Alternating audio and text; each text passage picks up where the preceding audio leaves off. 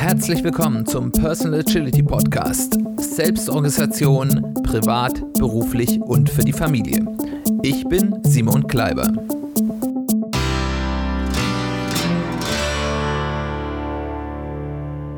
Herzlich willkommen zu einer weiteren Ausgabe des Personal Agility Podcasts. Schön, dass du eingeschaltet hast. Schön, dass du wieder dabei bist.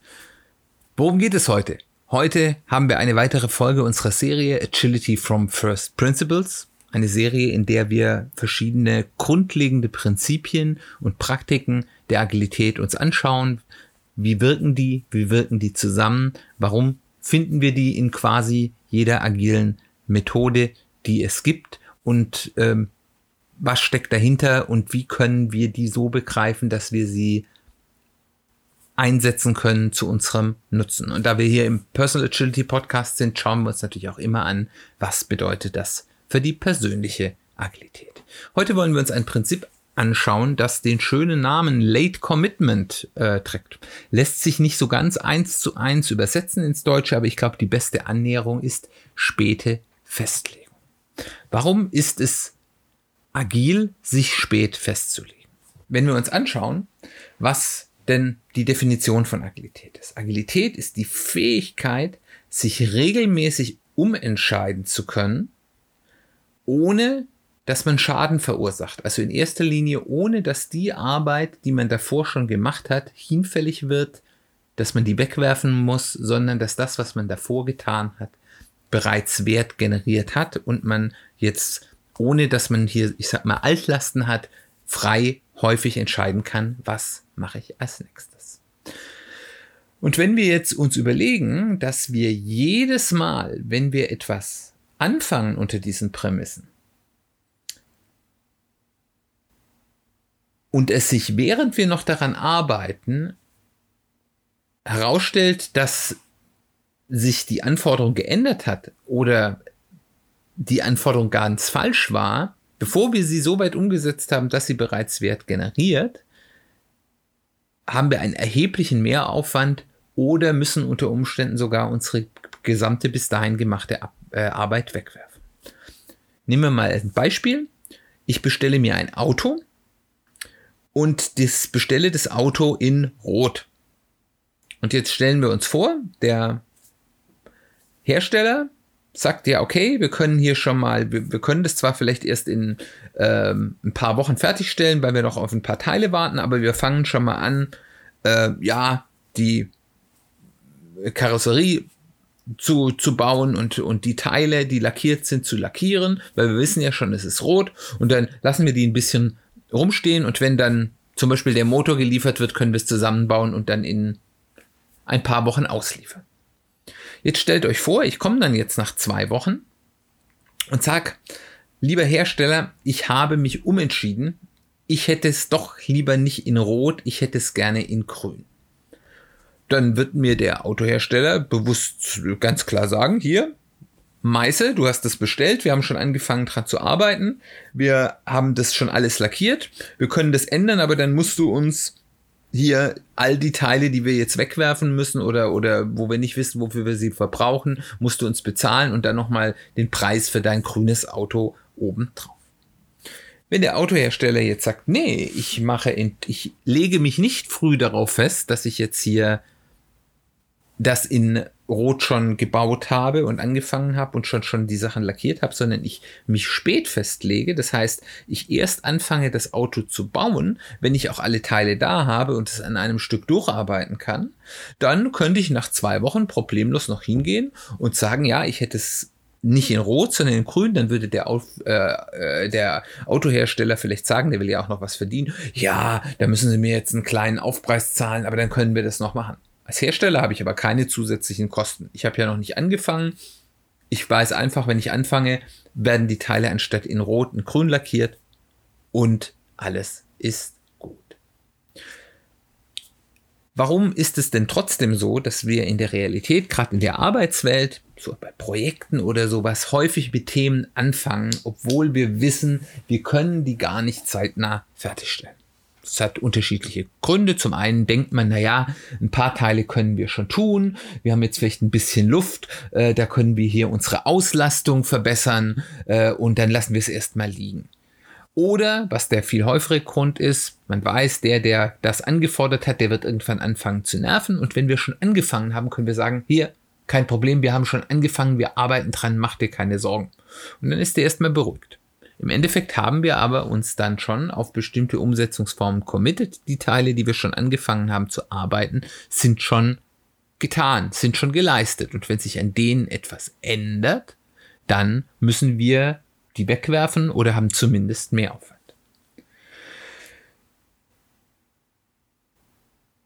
Und der Punkt ist der, wenn wir also ausgehen davon, dass die Wahrscheinlichkeit, dass sich etwas ändert, über die Zeit ungefähr gleich ist, also wenn wir jetzt wissen, wir müssen das in sechs Monaten fertiggestellt haben, ist die Wahrscheinlichkeit für jeden Monat der vorbeigeht, ein Sechstel ungefähr. Bei den meisten Dingen ist es jedenfalls so. Es gibt da sicherlich auch andere Fälle, wo sich das unterschiedlich gestaltet, aber da wissen wir, in diesen sechs Monaten ist die Wahrscheinlichkeit, dass äh, pro Monat, dass sich wir eine Änderung bemerken, ungefähr gleich groß. Und wenn wir jetzt sagen, okay, wir haben insgesamt, da muss das in sechs Monaten fertig sein und wenn wir stetig dran arbeiten, brauchen wir nur einen Monat daran zu arbeiten dann habe ich das Risiko, dass sich während ich schon arbeite, daran arbeite, etwas ändert, um fünf Sechstel reduziert, wenn ich erst einen Monat vor dem Fertigstellungstermin daran arbeite, weil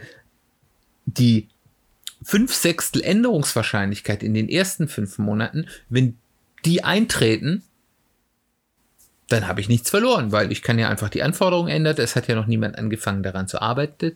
Es hat sich noch niemand dazu committed. Und wir haben hier einen ganz großen Gewinn gemacht. Also, wir sollten erst beginnen, etwas zu tun,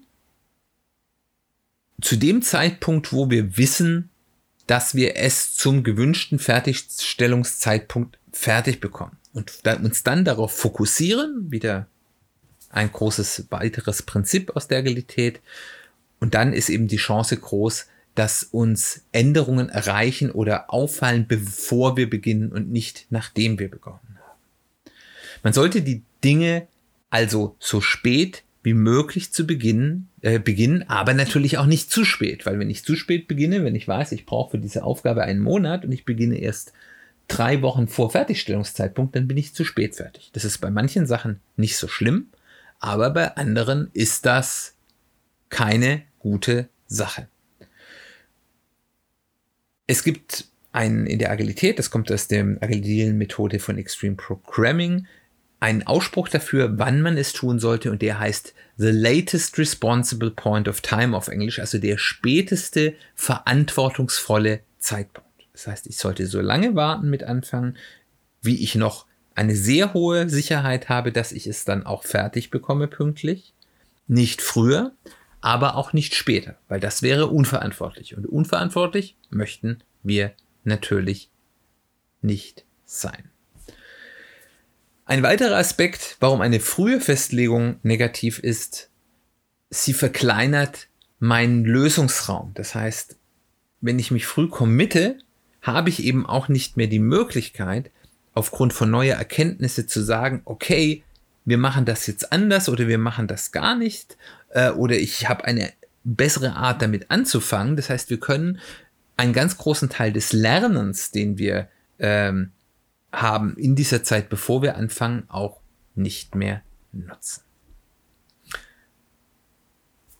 Was bedeutet das für die persönliche Agilität? Auch hier bedeutet das vor allem nicht vorarbeiten. Das heißt, ich sollte nicht, weil ich jetzt gerade irgendwie vielleicht ein bisschen Freizeit habe, ein bisschen Slacktime haben, mit irgendwelchen Dingen anfangen, die jetzt noch gar nicht dran sind, wenn ich sie nicht fertig kriegen kann. Natürlich, wenn ich sagen kann, ich kann die fertig kriegen und ich kann die auch schon nutzen, wenn ich sie früher fertig habe. Bei manchen Dingen ist das ja auch nicht der Fall, dann sollte ich das nicht tun. Dann sollte ich auch nicht der Versuchung erliegen, hier früh mit etwas anzufangen.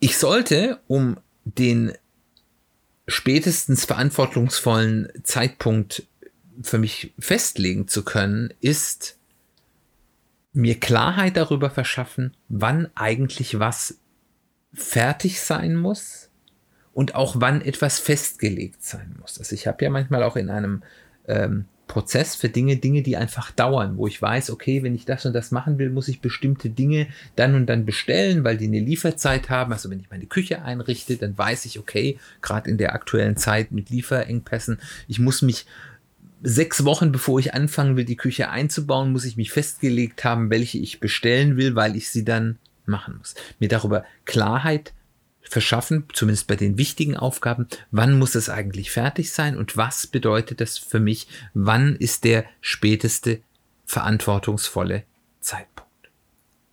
Es bedeutet weiterhin in der persönlichen Agilität, weil das ist, was wir alle, glaube ich, gerne machen, keine Masterpläne weit im Voraus.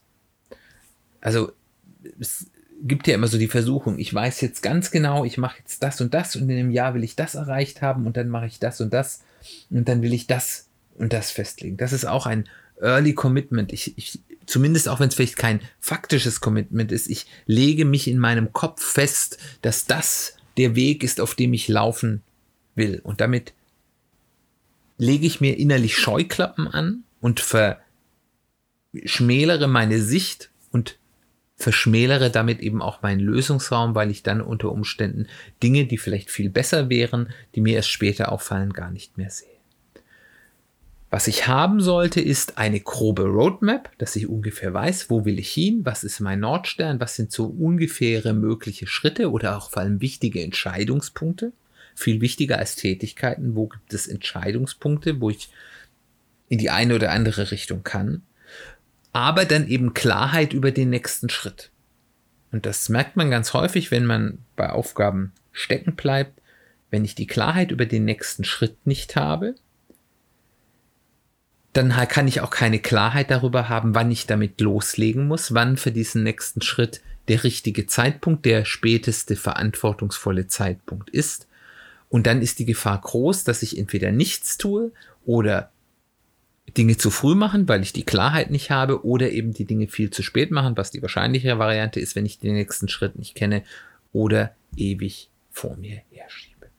Also, ihr seht, auch wenn das, ich sage jetzt mal eher eins der kleineren Prinzipien der äh, meiner, meiner Agility from First Principles Prinzipien ist, ist Late Commitment etwas, was insbesondere in der We Wechselwirkung mit den anderen Prinzipien, über die wir schon gesprochen haben, einen großen Vorteil bringen kann, weil es uns einfach davor bewahrt, auf der einen Seite für die Tonne zu arbeiten, weil wir Dinge machen, die dann nachher nicht gebrauchbar waren, aber es schärft eben auch unseren Sinn dafür, wann wir Dinge denn wirklich tun müssen, um nicht wichtige Punkte und Termine zu verpassen.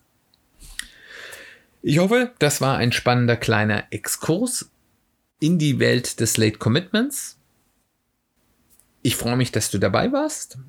Wenn es dir gefallen hat, wenn das interessant für dich war, würde ich mich freuen, wenn ich von dir höre, wenn du mir ein Feedback gibst, vielleicht wo du mit diesem Prinzip des Late Commitments oder eben auch mit dem Nicht-Einhalten dieses äh, Prinzips Erfahrung gemacht hast. Ich würde mich freuen, wenn du weiterempfiehlst den Podcast, wenn er hilfreich für dich war bei Freunden, in der Familie, im Kollegenkreis oder gerne aufs, äh, über Social Media. Das hilft mir, mehr Leute zu erreichen, mehr Sichtbarkeit zu gewinnen. Und wenn du mir beim Erreichen von Sichtbarkeit helfen willst, lass, wo immer du Podcasts hörst, gerne eine Rezension da. Entweder da, wo du eben hörst oder bei Apple Podcasts, iTunes. Oder du kannst auch bei Spotify, ganz egal, ob du dort einen bezahlten Account oder einen Umsonst-Account hast, ganz egal, ob du dort Podcasts hörst oder woanders, für den Podcast-Kanal eine Abo dalassen. Das sagt dem Spotify-Algorithmus, guter Podcast, weiterempfehlen. Und das würde mir helfen. Dann würde ich mich freuen, wenn du nächstes Mal wieder dabei bist. Da geht es jetzt um ein Thema in der Familienagilität. Das Thema ist, ich bin heute der Bestimmer Entscheidungsfindungen in der Familie. Bis dann, wir hören uns bald wieder.